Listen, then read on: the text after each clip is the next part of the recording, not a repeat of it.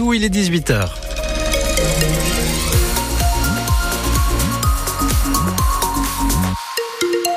La météo, il semblerait bien que ça ressemble à un petit coup de froid, ce qu'on va avoir demain. Alors pas de température négative, pas de panique, tout va bien se passer.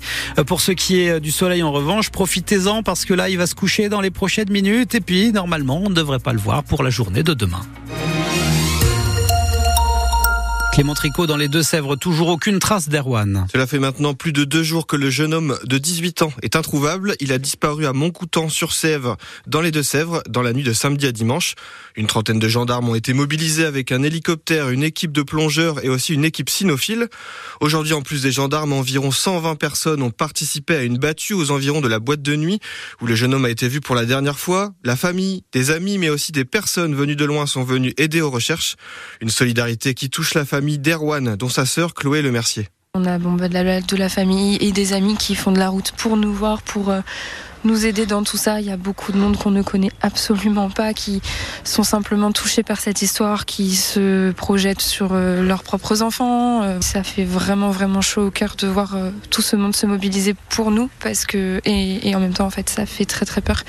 C'est des heures qui sont longues, stressantes, inquiétantes et plus elles passent, plus elles sont difficiles. Ça paraît euh, fictif, ça, on a l'impression d'être dans une série ou dans un livre. Enfin voilà, ça nous dépasse complètement quoi. Donc c'est pour ça, c'est, ça fait du bien de voir tous ces gens qui sont là avec nous, mais ça fait peur parce que ça donne rien et parce qu'en même temps voilà, ça rend les choses vraiment très réelles et et voilà trop trop réelles. Des précisions sont à retrouver sur francebleu.fr. À noter que la gendarmerie a lancé un appel à témoins. 500 000 euros pour faciliter la gestion des appels d'urgence, c'est le financement que le département des Deux-Sèvres a voté aujourd'hui pour implanter une plateforme à l'hôpital de Niort. L'objectif est d'améliorer la gestion des numéros d'urgence, vous savez le 15, le 18 ou encore le 112, pour permettre par exemple aux pompiers de prendre des appels du SAMU et inversement lorsque ces derniers sont débordés et ainsi améliorer la prise en charge des appels. Toujours dans les Deux-Sèvres, après Mosée sur le Mignon, Sainte-Soline et Prière, début annoncé des travaux pour la réserve agricole d'Epanne. La pose des barrières de sécurité devrait démarrer dans la semaine, indique la COP de l'eau, la structure qui porte ces projets de méga bassines contestés sur le terrain. Cette réserve de 230 000 mètres cubes doit bénéficier à 12 agriculteurs. Les travaux devraient durer 6 mois avec une mise en service prévue pour la campagne d'irrigation 2025. Et à l'approche du salon de l'agriculture, les syndicats font monter la tension. La Confédération paysanne de la Vienne et des Deux-Sèvres appelle à un rassemblement mercredi à midi devant la direction régionale de l'agriculture de Poitiers. Les représentants demandent plus de moyens pour la transition agricole. Autre syndicat à se mobiliser, la coordination rurale de la Vienne annonce un rassemblement toujours à Poitiers, mais jeudi, en fin d'après-midi. Et à l'échelle nationale, la FNSEA tente aussi de faire pression sur le gouvernement et demande des efforts concrets sous peine de nouvelles actions. Dans la grande distribution, les salariés du groupe Casino sont eux toujours dans l'attente.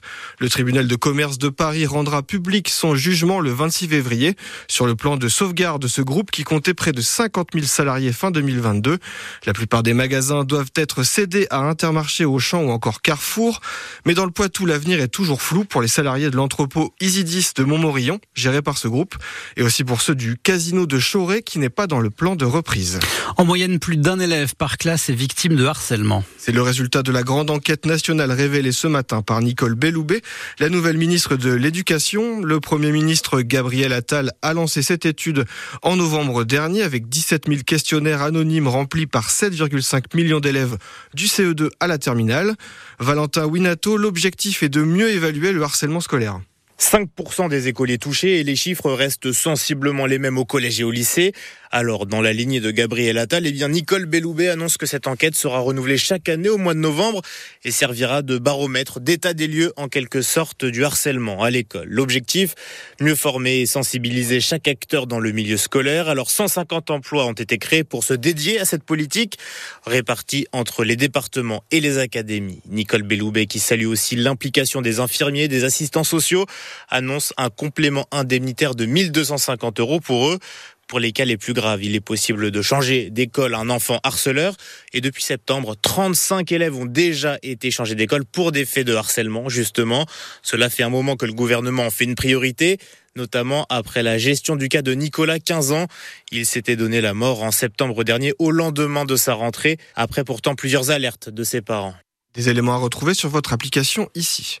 À Grand Poitiers, les déchetteries de Bonne, Bois d'Amour et Saint-Éloi exceptionnellement fermées demain suite au décès d'un agent d'accueil. Les sites de Chauvigny, de Saint-Georges-les-Bayargeaux et de Saint-Nicolas à Migny-aux-Anses restent ouverts. Et enfin, football dans moins de 30 minutes. Les Chamois niortais reçoivent Nancy au stade René Gaillard pour la 20e journée de National. Coup d'envoi du match donc à 18h30.